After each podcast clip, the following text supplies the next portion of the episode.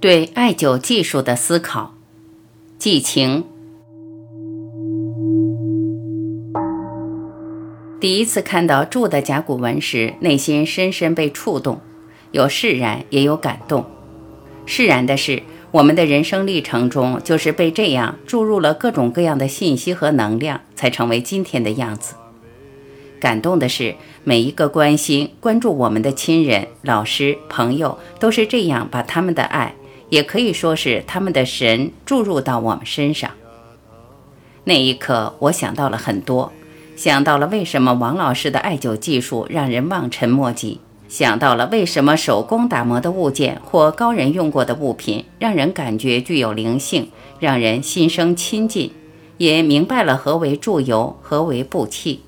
这一切的关键都是首先自己有神，其次专注。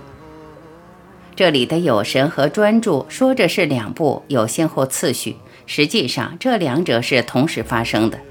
神足自然能专注，专注自然就通神。从调神全神的角度出发，《黄帝内经》第二篇是四气调神，也就是顺应四季、顺应四气、顺应阴阳，就能让神得到调整。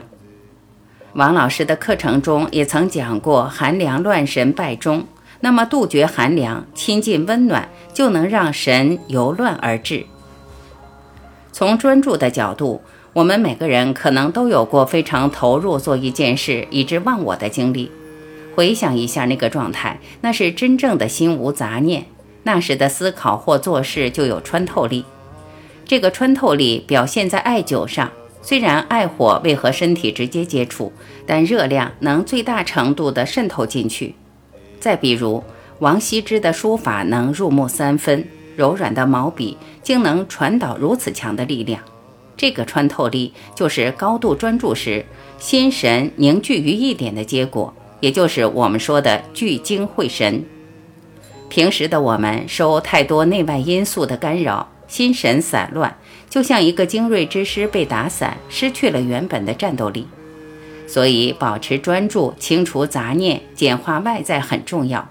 这个杂念可以理解为黄金里的杂质，杂质越少，纯度越高，就越有韧性，越能够成为一个整体，不容易被分离。反之，就更容易被分裂、被打散。对于外在的简化，我们可以回想一下宋朝的家具风格，那种简洁素雅，让人内心宁静。也可以想象一下白雪皑皑的场景，这个世界的繁杂被白雪掩去了大半，是不是比较容易有悟道的感觉？这些现象都可以简单理解为，外在的每一样物品都在分散着我们的精力，分散多了，自然内在就会匮乏。反之，看到一个人对外在的要求越简单，那么这个人的内在就越丰盈。实际上这也没有什么高深，就是能量守恒而已。上面说没有杂念，没有杂质，我们的身心才能成为整体。实际上，我理解中国文化里的天人合一、整体观，都在强调这个。而且真正达到一个整体时，力量是超乎我们想象的。比如两三岁的孩子，如果真的挣扎起来，可能我们大人都很难控制住。这是因为孩子的内在很纯净，身体很纯净，全身的整体性很好，发出来的是整劲儿。很多内功都强调这个整劲儿，看似用的是手，可力量是由足跟发起。所以，我们艾灸时，单纯用胳膊的力量和全身整劲儿经由胳膊来施展，结果就差得太远了。而且全身不能有机协作为整体时，也会容易疲劳。艾灸一会儿，胳膊就酸了。说完了自身的整体性，再来看更大范围的整体，也就是天人合一、万物一体。王老师多次强调，施灸者、被灸者、艾条要成为一个整体，而且成为整体的首要条件是对艾条的生命。对被灸者的生命珍惜，所谓合一，所谓一体，简单理解为万事万物在往昔是同一个本源。对事物珍惜，对他人的生命珍惜，就让我们的心距离那个往昔更近，进而距离那个整体更近。上述心态准备好的基础上，提升艾灸技术，还要进行反复的练习。正所谓熟能生巧，手巧则心灵，而且练习也是通达往昔的途径。《论语》开篇就讲“学而时习之”，学了又习了，才会有希望。习、习、习三个字的读音都是“习”，都是在向我们传达真相。再说一下点关元的细节。我们点关元时，每点一下都会稍稍间隔一下，等热量吸收后再点下一次。